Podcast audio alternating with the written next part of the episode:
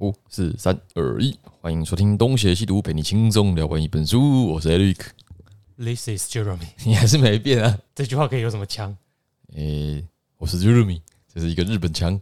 ？This is Jeremy 的死。嘿，Jeremy this。好了，那这一章为什么要学日本呢？因为这章跟日本有一点关系啦。嗯，今天要讲的是摇摆在欧亚间的沙皇们的，算是倒数第二章。我们上一上一集虽然讲说要讲第八章嘛，但因为讲一讲发现，哎、好像漏了一部分重要，的一个地方哎、对，所以跟国际政治有关系的。对，先把它补上，就是先讲俄罗斯的领土是如何扩充到今天的样子的。但是因为时间来不及了，所以这一章大家自己去 Netflix 看《末代沙皇》带过啊，就这样。好，哎、因为你要你要放那个结束的音乐吧？好，好了，不不是，好了，可以了。那么这一章的主要的人物就是我们的，那一章还有床戏可以看啊。呃对了有床戏可以看。有听我们看那个好了。先听我们讲一点嘛好，好前情提要，你才有一个印象，去看比较有 feel，OK，对吧？那么这一章的主角叫做尼古拉二世，那他跟尼古那个尼古拉一世呢没有什么直接关系，因为他爸是亚历山大三世，有血缘关系啦。远亲啦，嗯，哎远亲，大概就是叔叔啊、伯伯那种感觉。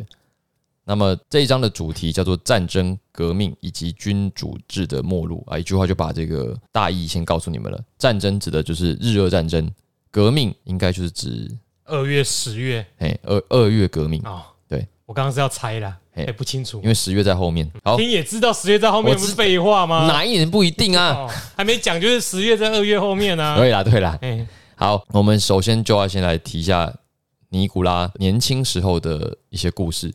那我们就开始喽。所以叫末代沙皇。对，看片名就爆了。身为继承人的尼古拉二世，早早就开始学习帝王之术。哎、帝王之术，所以他他也没多娶几个啊，真是。来不及了啦。没有啊，他没有像我们三宫六院，哦，他们好像不不流行那种东西，对啊对不对？哎呀，哦，好像有就叫情妇了，就彼得大帝就是书里面会讲说他是他的情妇或，好像有看到“妃”这个字哦。没有，好像王妃就是只有那一个啊，后皇后皇妃就是那一个。你不太常在书里面提到说什么有第二个、第三个，就好像这个我倒是真的不太了解，也许哪一天可以去看有没有这类的书去学一下，跟大家讲。对啊，而且你看他们不是有时候生不出男丁，那这个解法很很容易啊，你就再找一个就好了。中国人才这么想的、啊，对啊，所以都会怪女人生不出儿子啊，没有。忘记染色体是自己决定的啊、哦，可是他们没有这样想哎、他们就是觉得跟皇妃没有生出来就是没有了，嗯，所以他们在很帝制时代也还是保持着那种一个茶杯配一个茶壶的概念。我觉得一定还是有跟别人呐、只是没有一个正式的后宫制度吧。对，没有一个后宫的那种，像古代中国皇帝这样娶一堆生不出儿子还是有啊，也应该干相龙某啊，还是他都是一问题啦。对啊嘿生不出男儿男孩本来就是男人的关系啦。嗯，嗯，就怪不得谁哈，只能怪挂中无子孙，哎，无子孙，所以若要听要安怎生囝，你的转台去质疑行难。安尼咱继续听落去，对最近常玩这招。对对，好。那么尼古拉二世呢？他是一八六八年出生的，他哎，是对耶，讲到这个血缘，后面那个还继可以讲得到这个问题，遗传疾病。哦，对对对对，好，先埋一个小梗。对，好，一八六八年出生在亚历山大三世的家里面，他是老大哦，所以他很早就已经被当成继承人在培养了。他在即位之前哦，呃，他就有两个家教，他即位的时候有觉得舒适吗？诶，那个时候还没有凝胶，因为即即位位服服饰哎我们搞定。我们不能帮他打这个广告，我没有好，还没有开始赚钱，不要这样。他有两个家教了有啦，领不出来啦。啊，有啦有啦，那个是赞助，不是不是赞助，现在有动态广告植入啊，领不出来吗？他要满三千块才领得出来啊哦。但那个进度我们要等到民国几年啊？请大家多多支持。好了，那么两个家教，一个家教是极端的保守派，叫做巴别丹诺斯采夫，极端保守。他是神圣宗教会议的监督长哦，你只要看到神圣宗教相关职位，你就知道这个人肯定保守。他提倡专制权力需要绝对保持哦，所以这是尼古拉二世早年耳濡目染的一种思想。不过呢，他同时还有另外一个经济学的家教，是当时的财政部长邦哥他是支持自由主义的，所以他在一个非常两极化的教育中度过了他的青年时代。这样会不会精神分裂啊？不会啊，不会吗？你不觉得我们开始讲三位以来，尤其是农曼诺夫后面这四五任，每一个都很极端呢、哦，又现在一个自由主义的，下一个就保守，哎、再下一个又开始自由，这现在又保守，有没有中间立场的？没没有，哎、没有，他们不讲中庸嘛？哎、他们不讲中庸，嗯中庸明明就不是这个意思。好了，那不是那个错久了就是这个样子，这样讲大家才听得懂。好，你想讲中庸，下次再另外录一集。可以。那么我们的太子哦，在一八九零年的十月就去外面 gap year 啊，去外面旅行。他是一八六八年出生的嘛，所以太子一八九零年的时候几岁二零二二年的十月，也有人要去 gap year，啊？对，就发现整个人生都在 gap。哎、我你在说我嘛，对不对？没没有啊，继续。啊，好啊，太子当时是三十二岁啦，反正他三十二岁但不是差不多？哎、哎差不多哎，三十几岁的时候 gap year，那么他就享受着帝国的便利，因为他是搭着铁路跟汽船到东方旅行的。哦，这个路线非常让人羡慕哦。嗯，他先到维也纳，再去希腊、埃及、印度，最后到日本，都是好玩的地方啊。可是他在日本遇到了不太好玩的事情，因为他去了长崎，然后在鹿儿岛、京都转了转之后，他跑去了滋贺县，在滋贺县被当地的巡查持刀攻击。那天是五月十一号，后来这个事件就叫做大金事件，因为你崩一级帮，大金啊，不不是啦，那个而且这个这个字在日文应该是念欧兹，嗯，那大金事件哦，他等于是在日本被日本警察袭击了。那么袭击太子的这个巡查叫做金田三藏哦，他为什么要袭击皇太子呢？因为这个金田三藏认为尼古拉二世是为了要侵略日本，事先来调查的，所以才砍他嘛。那么这一次的袭击造成侵略会派间谍哦。你各位笨蛋不要想那么多，然后太子来这边勘察个屁呀、他是来玩的，哎、哎，你如果说他是来上我们日本妹的，你吃到攻击他，我觉得这个理由还充分一点。对呀、那个御赐也是在吉原御赐，怎么会在这里御赐？遇刺嘞，嗯，太子受到了头部虚缝八针的创伤。当时的日本的领导者还是明治天皇，明治天皇当时因为可能虽然已经变法，但是还没有什么把握嘛。因为一八九零年，你看那个时候跟跟清国也还没有打，清国是一八九四还一八九五嘛，嗯嗯，对吧？那么一八九零年他一八九一年他到日本，所以当时日本还不知道自己有多厉害，可能也还在一个维新的过程，所以明治天皇他就担心，喂，这个时候万一陷入危机，那就不好了。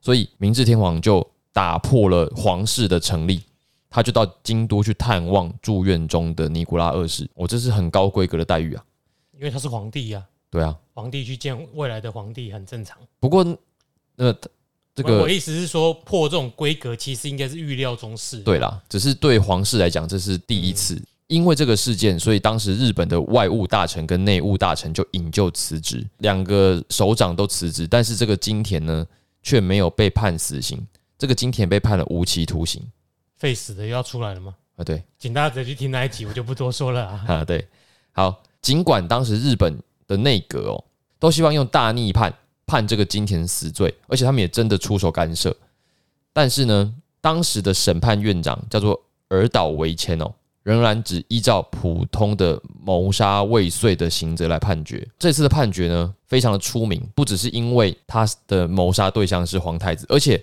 因为这个判决贯彻了司法权的独立而出名。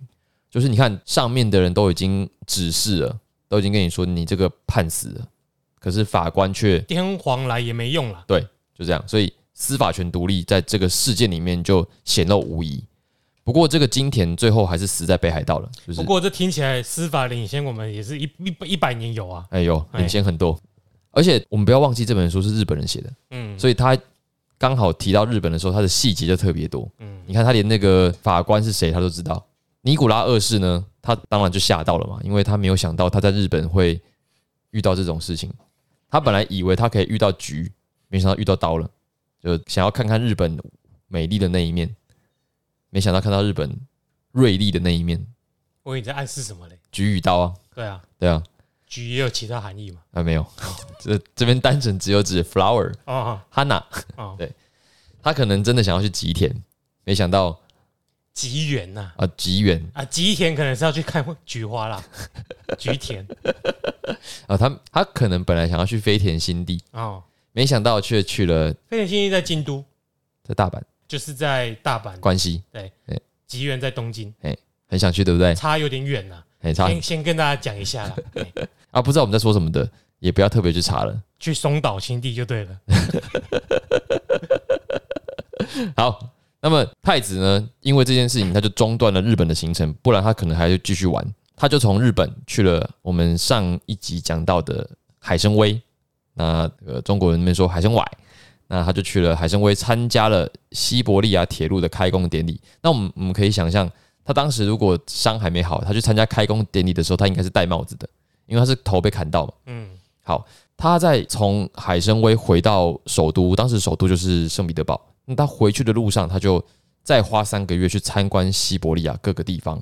那先去贝加尔湖，然后再去托木斯克去参访我们上一集有提到的西伯利亚第一间大学，然后最后再去托博尔斯克城去参观。因为在他的那个时代，西伯利亚建设有成啦，所以每一个城市人口都超过五万，所以他参观完西伯利亚就花三个月，而且他参观完之后呢，他还是非常的关注西伯利亚。一八九四年，他就被任命为西伯利亚铁路委员长的议长。不过呢，也在差不多的时间啦，他被任命这个官职没多久，他老爸亚历山大三世就倒下了，就带了。所以同年的十月二十一号，他就被任命为沙皇。他当时还非常的年轻，比起亚历山大二世，他即位的时候算是相对来说是比较青年的。二十六岁，对嗯，等一下，这个时间对不上哎、边讲说边算，时间对不上啊，对吧？嗯嗯，你看他假设他是一八六八年出生，对不对？他一八九零年的时候就已经是二十二岁了啊！我一开始讲错了啦，哦，我刚刚讲他三十二岁嘛，我说我一开始说他、哦他出发说三十二岁，没有没有没有，更正，一八六八年出生，一八九零年他应该是二十二岁，嗯，对那么他即位的时候是二十六岁，是一八九四年，对，嗯刚才数学不好。没有好过了，其实。对了，没有好过了。好，那么他刚上任的第一件事情，当然是要先处理他爸的葬礼嘛。刚处理完，他就跟那个德国的黑森大公的女儿结婚。那这个大公的女儿叫做阿历克斯。那这个阿历克斯后面还蛮重要的，所以我们等一下继续讲。阿历克斯他的家世也是非常的显赫哦。他妈妈是大英帝国女王维多利亚的小女儿，而阿历克斯的姐姐呢是尼古拉二世的叔父，也就是谢尔盖大公的老婆，所以这都是皇家级的联姻啊。所以他们这场婚礼是备受瞩目的，因为这等于是欧洲的近亲互相联姻的概念嘛。嗯，所以你去看，末代沙皇，还有金斯曼的起源，就会讲到这段，就顺便推电影，就是尼古拉跟德皇和，和英国国王三个都是表兄弟，那你们就互相，那就都你们的啊那就瞧不定啊，所以后来就一次大战。啊，就是这都都是一个家族里面的内斗。嗯，好，这个结婚，然后加冕仪式都结束之后呢，他们就从圣彼得堡前往莫斯科郊外的一个叫做霍登卡的广场去发纪念品。我有点好奇他们发的纪念品是什么东西，但是上面没写，不会是卫生纸吧？没有啦，就一些农作物之类的，纪念品是农作物就吃的啦，啊，他们自己他啊们当所以大家会去排啊，哦所以，才会有这个惨剧。哎，我还没讲惨剧哎。没关系啦，这个末代沙皇大概第一集就演到了啦。哦，好好，OK。他说，只要是只要你是一个莫斯科人，你一定都知道这个广场——霍登卡广场。那这个广场有个特色，就是它的地面特别的凹凸不平。那个年代，哎哎，对，那个年代，当尼古拉二世在发纪念品的时候，就人潮拥挤然后他这里有讲到或以食物款待民众，哦，纪念品可能大家就不会挤成这样子，有食物就可以哎抢食物就。抢食物哎。那么抢到就互相踩踏，哎，这是在版画回你知道不？哎，哎，今晚当修啊，我打给进来唱啊呢。结果就现场制造制造死亡。对，马上变临界的一部，分。对啊。那么有些人他他们就这样，就是可能被踩了。如果那种动乱有没有？有些人跌到地上你就起不来了，嗯嗯，因为就是大家一直踩你啊，啊，踩你的有可能会跌倒。然后再再轮流，嘿，那就变肉饼。嗯，那么就有一千四百个人左右，因为这样就挂了，有点难想象。那你就想，我们这个现在这种大型集会都比较不会发生这种，对啊，你在天安门广场，你也是被碾过，你要被踩死。那个是被那不一样啦，那个不一样，不要偷换概念，那个是用坦克，好不好？哦，那更糟糕是是，那个更糟糕哦。他现在讲的是人挤人，啊，然后你只要跌倒，然后后面的人就会不断的踩踩踩踩踩，把你踩成重伤嘛。另外一个可能就是你知道黄家驹吗？Beyond 的那个黄家驹，不认识，香港乐团 Beyond，没有，我没有在音乐界打滚啊。那你总该听过《海阔天空》吧？阿信的那个吗？不是啦，Beyond。我没有听过，很正常啊。还那没有听过，我只听过阿阿信的。好，那我讲简单讲一下，香港乐团 Beyond 我知道何家劲啊，不是何家劲，那是展昭啊。我说的是黄家驹，黄家驹、发陈家驹是谁？陈家驹、成龙，哦，哎，家驹、家驹、陈家驹，可这个是黄家驹。啊好，黄家驹他们 Beyond 到日本去，我印象中他们是意外而死，就是 Beyond 当时很红，红到日本嘛。那他们在一次日本的表演里面，黄家驹就摔下舞台被踩死的。我记我记得好摔下舞台一定有，但是摔下舞台之后是被热情的民众、失控的民众，就是前呼后拥，意外这样弄踩死的，还是他脑袋着地摔死，不知道。但是总之，在混乱的场合，人踩人踩死人，这个是真的有可能发生的。嗯，也只能晋级的巨人后面也有，哦，要剧透吗？不要吧。不用啊就是类似的场面了。对，人踩人踩死人。那现代的聚会，那种演唱会那种不算啊。虽然说人也很多，我想那个莫斯科广场应该也没有小巨蛋那么多人啊。可是因为那是一个演唱会，嗯大家都还是相对来讲比较和平散场的。你说人踩人踩死人，可能会发生在什么地方？卖家就有可能。应该说会发生在意外忽然发生，大家都不知道该怎么办，对，就很容易比如说万一小巨蛋演到一半大地震，或者爆炸。嗯，那个时候就会有。嗯，对，因为大家才不管你，他要先出去。好，有这么多人死掉，好巧不巧，那天晚上还有一个行程，那个行程是什么？是法国大使馆的舞会。那背景就是当时的法国跟俄罗斯是有交情的，虽然他们打爆拿破仑那是快一百年前的事情啊，。对，没有永远的敌人嘛嗯，所以他们还是有一个这个建立好的关系的时候，那么当晚有一个舞会。照理来说，你今天下午发生这么一个悲惨的事情，尼古拉二世应该是要停止这个舞会的。照理来说是这样子啦，他本人也是这么想的。可是皇室呢，他就强烈主张这个舞会应该要照常进进行。皇室的想法应该是 A 归 A，B 归 B，不要。死了一些死老百姓而已啊，死老百姓本来就是死的。我觉得皇室的主张应该就是大局为重啦，就你不要因为这种，对啊，对对对死老百姓嘛。对，这个这个一码归一码嘛。嗯，可是，呃，尼古拉二世虽然还是接受了皇室的意见，照办舞会，但他本人呢，在舞会的时候几乎是不笑的，没有心情，而且民众的确引发了强烈的反感，就是，哎、啊，发生这么一件大事，死这么多人，你撒谎还去跳舞，还去参加舞会，你真的是有在为百姓着想。节 我的灾友，你也公这，啊，这个心情不是一样的吗？，对哎呀，对，大概就是这样。但是尼古拉比他有良心一点啊，他他还知道讲，这句话对了。而且他也知道他要臭脸，嗯，对那么他一上任，那个印象就不好啦。他至少没有出来说都是累的错，不关爱的事。因为那时候没有电视，哎没有机会这样讲。好，刚才我们不是有提到他的结婚对象是黑森大公的女儿阿历克斯吗？他听起来毛很多哎、阿历克斯吗？听起来首先是黑森大公，对，黑森林，接下来是亚历克斯，他的丝是用丝绸的丝，哦，听起来毛就有够多的，刚毛期。喂，会蓬起来的那种。亚历克，哎、阿历克斯，嗯他后来就改名了。被你这样一讲，对不对？对，他觉得自己这样毛太多，他就改一个名字叫亚历山德拉，越改越像男生了。这名字，Alexandra 山山德拉听也 Sandra 哦，山卓听起来像男生啊。不会啦，这个还好，好了。就山山卓布拉克那个山卓，哦，可以，那可以。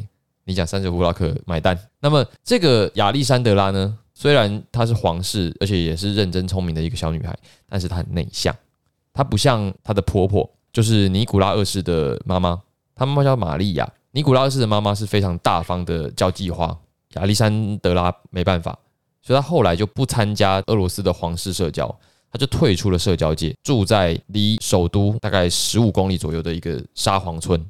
尼古拉二世自从跟这个皇后结婚之后呢，基本上以两年一个小孩的进度稳定的生，那生了四个都是女儿。那因为他们的曾祖父保罗的关系哦，然后保罗因为修改了继承法，所以女性是不能担任女皇的。那你四个都女儿就没有继承人，对不对？他们也是苦于没有子嗣，所以到处的求神拜佛。那他们就是拜耶稣嘛。嗯，所以在一九零三年的夏天，在圣彼得堡建都两百年的庆祝典礼之后，他们不知道听谁的建议，就跑去一个离莫斯科东南大概三百公里的森林修道院去参拜。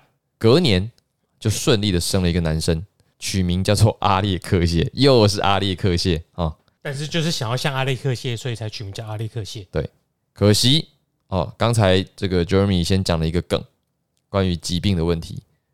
这个阿列克谢就天生者天生罹患了一个罕见的疾病，这个疾病跟张学友有点关有一点关系，因为他叫血友病，好烂，我以为你很字正腔圆说这叫血友病血友病哦，不是血友病，也可以啦，血友病。可是我们刚刚讲的说是男生的问题，这个血友病在前尘往事。成云烟，对对对对，消散在彼此眼前。哎、这个这个血友病呢，在书里面说的是皇后带源的，说是由母亲跟祖母身上遗传而来。这个消息当然就让这对皇家夫妻非常的失落嘛。这个哈跟佛菩萨或神明求儿子的时候，就要注意条件要谈好。对，哎、我们有一集有讲，大家去听哈。你跑三百公里哈，你只求子，哎、给你一个啦。我没有说可以活到什么时候啊，对不对？哎、这个条件都先设定好哎，。爱健康，嗯哎，爱等会修。那屋里在硬哇，怎样不？哎、哎，不然就白球了。对，你看女的都健健康康啊，就男的有病。对啊，是说血友病我已经很久没听到。血友病的症状是什么？就是不容易止血，对啊，血液里面的血小板太少，还是白血球？血小板吧，白血球好像会攻击自己的身体，啊，对所以就导致他身体比较弱。对，然后血小板好像功能也不完全。嘿，反正你当你的血液出问题之后，你怎么可能可以活多久？对啊，现代都没有办法根治了，在那个年代哪有可能？所以他这个皇太子吴那伯啊，对啊，对啊，就等着什么时候那个啊，对，不过也轮不到这件事情发生了。对对，他末代嘛，对他末代他连，溥仪都当不了了。对所以也就不存在他有没有要即位的事情，因为他根本轮不到这一步。但是阿力克谢患有血友病的事情，当时是被当成最高机密保护的，嗯。因为他们不希望人们知道，原来下一个皇室的继承人是这样子的，这会让大家恐慌吗。那么接下来哦，要提到的是当时的经济政策，在尼古拉二世的年代，整个俄罗斯最有实力的政治人物叫做谢尔盖维特。诶，我发现谢尔盖也是一个大姓大名，大名。对，就是维特、谢尔盖、谢尔泰维特，他们都还蛮常出现的，就不是同一个人，但是是常出现的名字。那米哈伊尔呢？皇室里面的哦对，呃，贵族阿列克谢才是皇室的。这个谢尔盖维特呢，他是波罗的海日耳曼人的后代，他爸早年就在塔尔图大学跟日耳曼的大学读过书，之后他就到了俄罗斯政府部门工作，所以他算是移民。那么谢尔盖维特的老辈就跟当时的长官的女儿结婚，生下了这个谢尔盖维特，所以他算是很有谋略的。跟上司的女儿结婚就是要攀关系嘛？虽然他年轻的时候烦恼也是很多啦，嗯，为什么？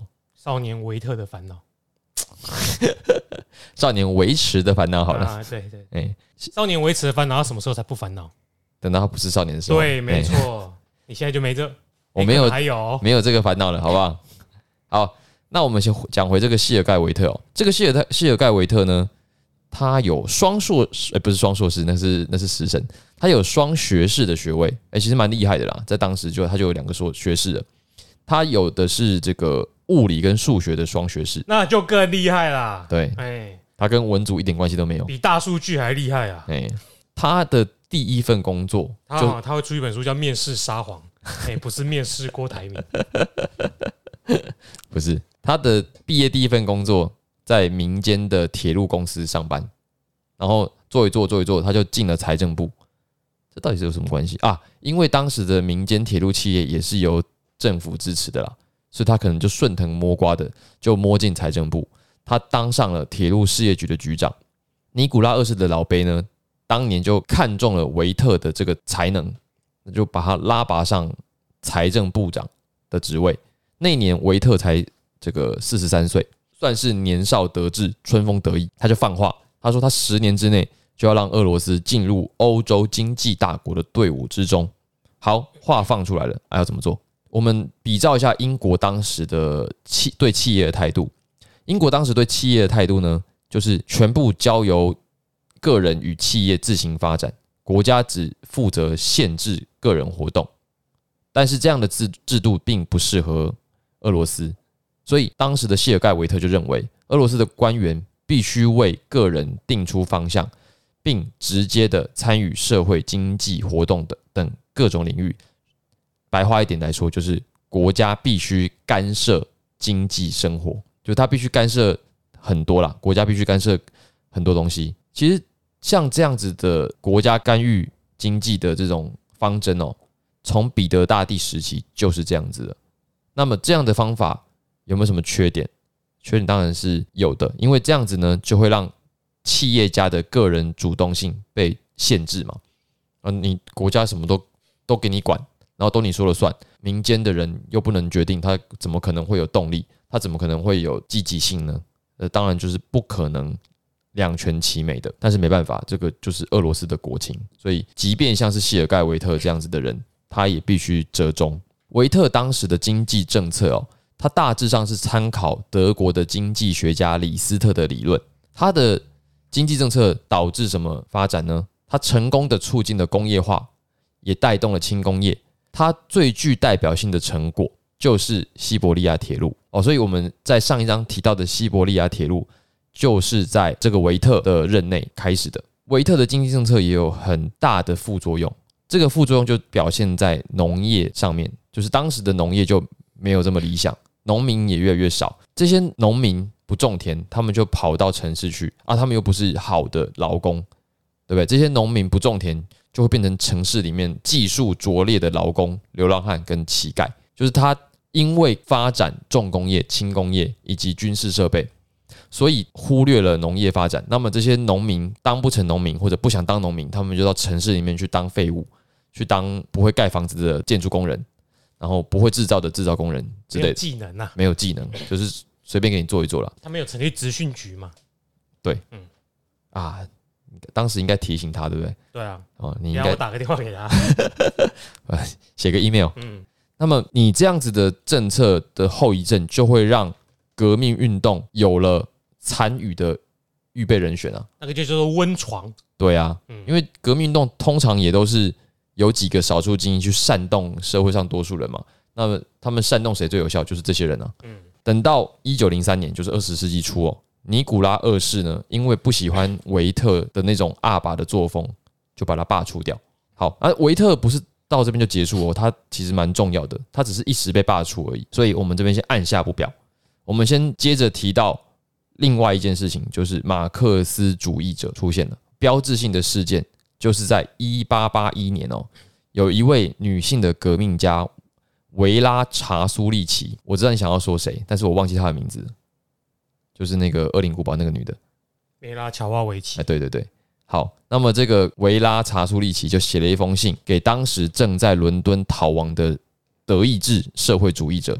你知道这个人叫什么名字吗？正在伦敦逃亡的德意志社会主义者，Karl Marx。对，就是 Karl Marx，绝对不是 Richard Marx。哎，他是唱歌的。对，他是唱歌的。那么，那也不是马克思韦伯。哎，对。哎，念理论最多人搞混的是这两个。因为马克思韦伯跟卡尔马克思不是同一个人啊，对对对对，然后都是德意志那边的，对，但完全不一样。当然都目标研究领域都是社会学了，对，但是著作不太一样了。那完全不一样，对哦，对，完全不一样。那么他写给卡尔马克思的信里面就跟这个马克思说：“您的《资本论》在俄罗斯大受欢迎，有很多人都自称自己是马克思的弟子，也是马克思主义者。”那表示什么？表示当时就出现了马克思主义者了，被公认哦，第一位俄罗斯的马克思主义者的人叫做格奥尔基普列汉诺夫哦，个派脸。这个人哦，在一八八三年的时候创立了劳动解放社，就展开了俄罗斯的资本主义化论。那么他认为哦，俄罗斯的当下与将来都将基于资本主义之上，也因此俄罗斯的革命运动主力应该在无产阶级。嗯，你等无产阶级这两句话好像有点冲突，没有啊，哪有冲突？没有冲突吗？未来都会是资本主义啊，对啊，所以你要做无产阶级革命啊，未来都会是敌人在把持，所以我们要准备反抗这些敌人。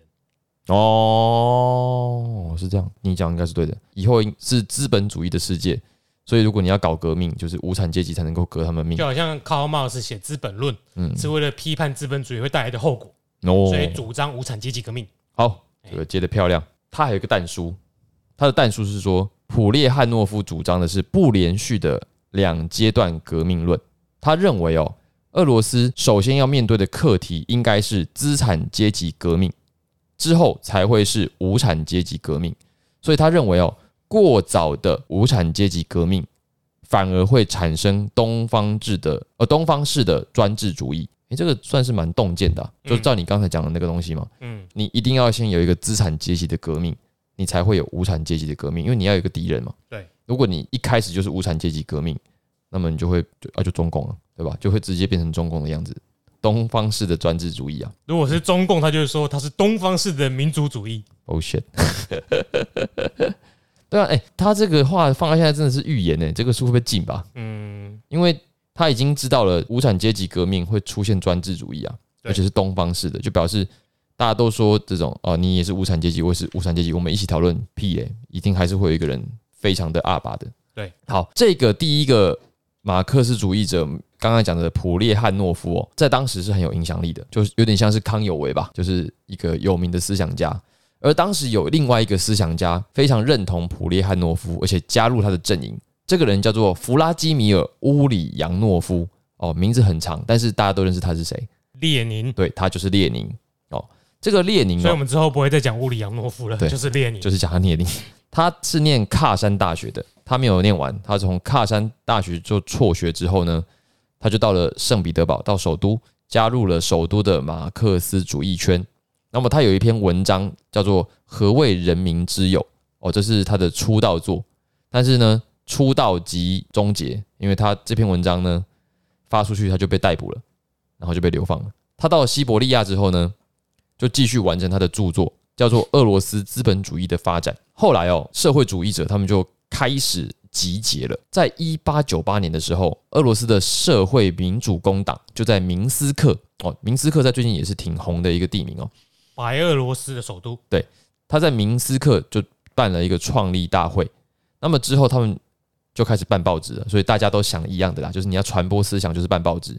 所以普列汉诺夫就跟列宁以及马尔托夫等人哦，他们就办了一个报纸，叫做《火星报》。他们试图要创立一个正式的革命政党。不过呢，他们在第二次的党大会就分裂了。我觉得这些人也是蛮容易分裂的，对啊，毫不意外，对，毫不意外。左左嘛，对，初代左左。好，那分裂的理由是什么？因为马尔托夫的目标哦，他是想要打造一个像是西欧的大众政党，但是列宁呢，他主张的是以少数精英为主的革命政党，所以我们可以把它想成是一个精英派跟一个大众派啦。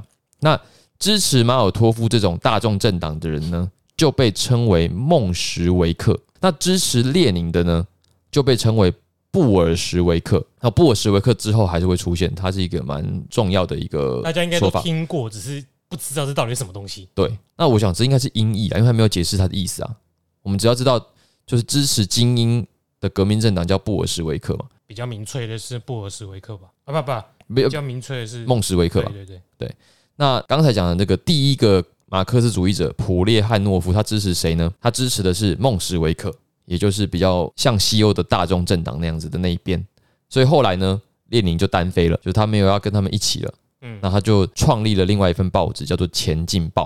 那在同一个时间哦，有另外一一批人，他们也成立了另外一个政党，叫做社会革命党。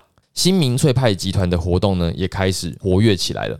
那这些组织呢，就有大量的年轻的犹太人参与。为什么？因为当时呢，又发生了反犹事件，在其西脑地区，短短两天哦，就有一千五百间的房子被破坏，而四十九个人被杀掉，超过四百个人受伤，但警察什么事都没做，没什么动作，那就让犹太人更加的憎恨现在的专制体制，所以就导致他们就加入了民粹的革命运动哦，就是当时的一个社会的背景。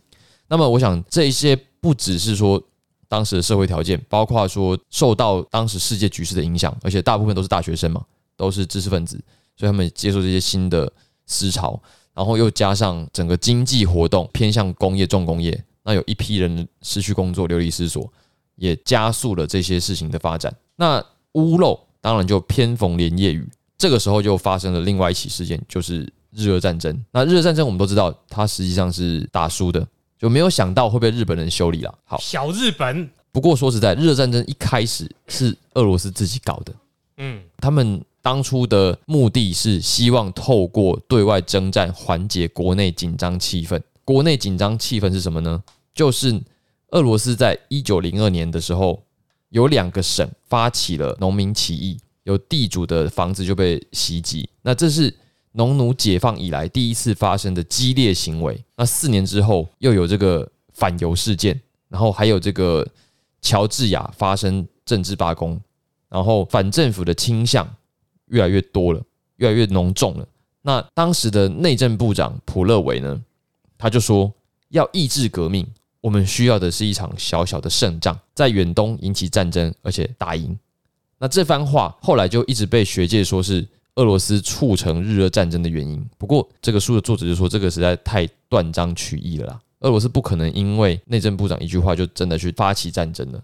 打这个仗应该是有更多的国际情势的背景。但是专制国家是很容易挑个弱小的对手去打他，转移国内焦点。对，这个倒是没有什么好疑问的。诶，比如说，只是他们以为日本很弱小而已。对，觉得这个会赢啊。对对，没想到柿子要挑软的吃哦。对，没想到这么硬。干吃到栗子，还没有破壳，一咬牙齿断。嗯，好，我们看一下这个日俄战争的背景，就是日俄战争之前发生的事情是义和团事件嘛，就是在一九零零年的时候，在八国联军当中，数量最多的是日本，就日本兵是最多的。八国联军里面有有俄罗斯啊，那俄罗斯当时的战争部长他就主张，在镇压完中国的动乱之后。我们应该要持续的占据满洲，而当时的俄罗斯早就已经取得了包含旅顺以及大连在内的关东州的租界权，以及西伯利亚大铁路南部支线的铁路铺设权。那西伯利亚大铁路南部支线在中国史的叫法就叫东清铁路了，虽然你现在这样讲，也没人知道是什么东西。但就是辽被一格。那总之呢，俄罗斯为了要建造铁路跟都市，他们就派出了六万多人到满洲去，在亚瑟港建立要塞。亚瑟港就是旅顺，也在亚瑟港配置部分的太平洋舰队。种种的举动都让日本开始警戒，就是俄罗斯现在到底想要搞什么鬼？你们是不是想要对我大日本帝国不利？你们是不是想要并吞我们？日本的警戒也导致了他们就跟英国缔结同盟，因为我们。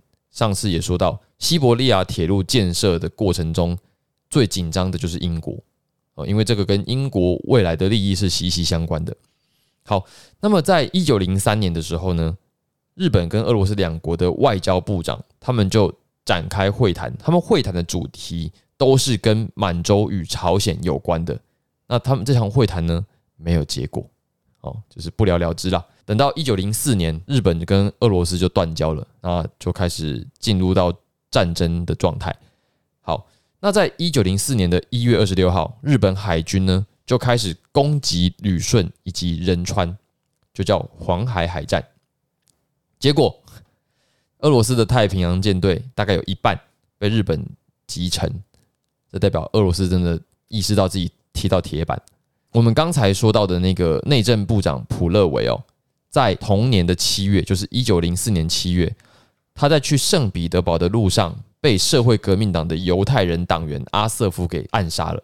那么大众就引发共鸣，而第一个马克思主义者普列汉诺夫在当时就举办了一个演说，他的演说说，日本正在为了各个受到压迫的民族复仇。哦，他的意思是什么？他的意思就是说，日本正在修理俄罗斯。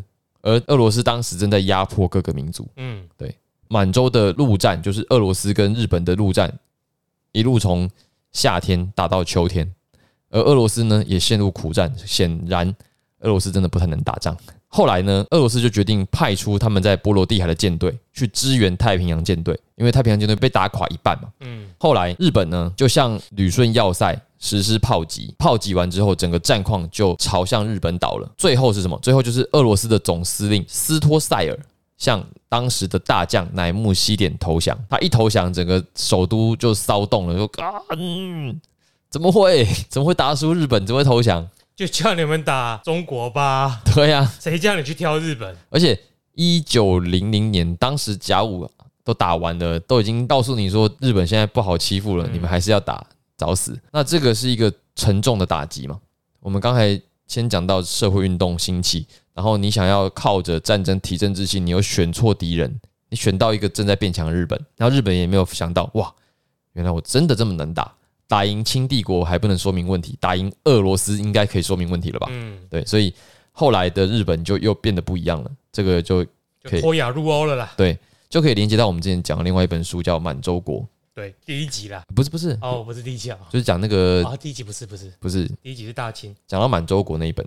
好，那我们今天这期节目就讲到这里。如果你喜欢我们的节目，请帮我们按个五星好评，并且留下你的感想。那我们现在也开启了这个岛内专案，对，如果有兴趣资助我们买新书的话，那也请看我们的链接。好，那我们到这里，我是 Eric，我是 Jeremy，好，我们下次见，拜拜，拜拜。